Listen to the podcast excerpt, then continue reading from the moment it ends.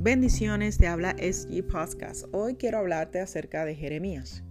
Hemos hablado de Jeremías por muchos años, muchos años han predicado acerca de este hombre, este profeta de Dios. Y me llama mucho la atención el 29 de Jeremías porque dice, porque sé muy bien los planes que tengo para ustedes, afirma el Señor, planes de bienestar y no de calamidad a fin de darles un futuro y una esperanza. A fin de darnos un futuro y una esperanza. Me llama la atención porque como seres humanos, como personas, siempre planificamos. Y la mayoría de las veces planificamos sin contar con Dios. ¿Por qué? Yo entiendo que planificamos sin contar con Dios porque es más fácil. Porque lo hacemos a nuestra manera, lo ajustamos a nuestra forma. Y como lo puedo ajustar, se pueden realizar más rápido de lo que pensamos. La realidad es que a veces, yo diría la mayoría de las veces, esos planes no funcionan. Porque los planes de Dios siempre tienen que ir primero. ¿Por qué digo primero? Porque los planes de Dios son mejores. Y muchos de nosotros no entendemos esto porque es difícil, porque somos humanos, porque no podemos palpar a Dios.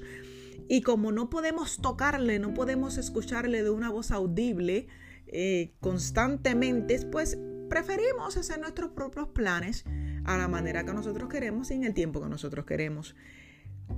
Pero los planes de Dios son mejores. Cuando tú cuentas con Dios, en los planes que tú realizas, las cosas marchan de una manera más sutil. No significa que no haya un proceso, porque siempre va a haber un proceso de aprendizaje para poder llegar a esa meta, a ese plan que tienes para tu vida.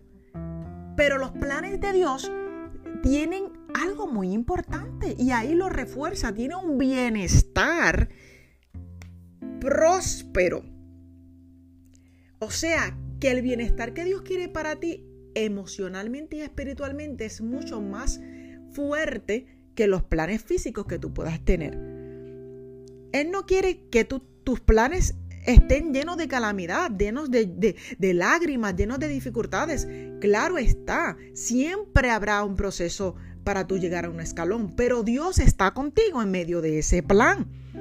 Él nos quiere dar un plan, un futuro y una esperanza mayor para que nosotros podamos llevar el, la forma que Dios quiere para nuestra vida de una forma más formada que nuestros propios planes.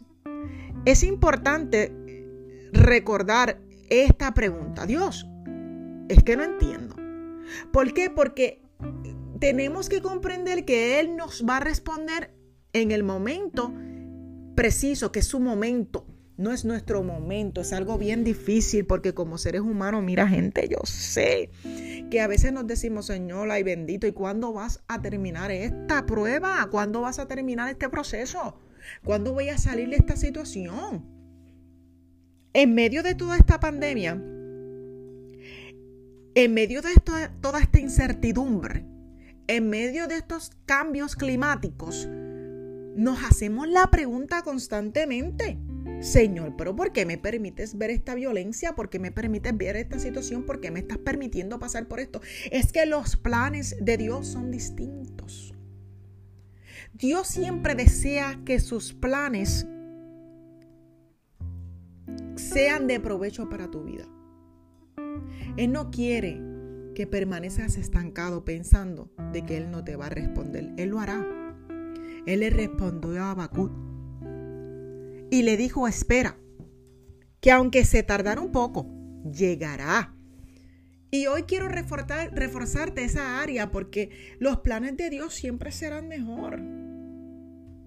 En Isaías 40, 31 dice, pero los que confían en el Señor renovarán sus fuerzas, volarán como águilas, correrán y no se fatigarán caminarán y no se cansarán.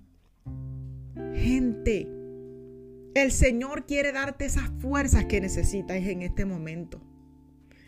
Que vueles como un águila, que puedas tener la visión de un águila, que puedas correr y no te fatigues. O sea, en medio de esta situación, tengas paz. Caminarás y no te cansarás. Cuando confías en los planes que Dios tiene para tu vida, te conviertes en un abacut porque empiezas a orar conforme a lo que Él quiere y comienza a esperar en sus promesas. Te conviertes como un Jeremías que, que prefirió sus planes en la vida de Él, los planes de Dios en la vida de Él, en vez de sus propios planes. Así que hoy quiero que recuerdes Isaías 40, 31, Jeremías 29, 11. No olvides que los planes de Dios siempre son mejor. Dios quiere que confíes plenamente en sus promesas. El Señor te protegerá de todo mal, protegerá tu vida. El Señor te cuidará en el hogar y en el camino, desde ahora y para siempre. Salmos 121, 7, 8. Bendiciones. No te olvides de compartir. No sabes a quién puedes bendecir en este día.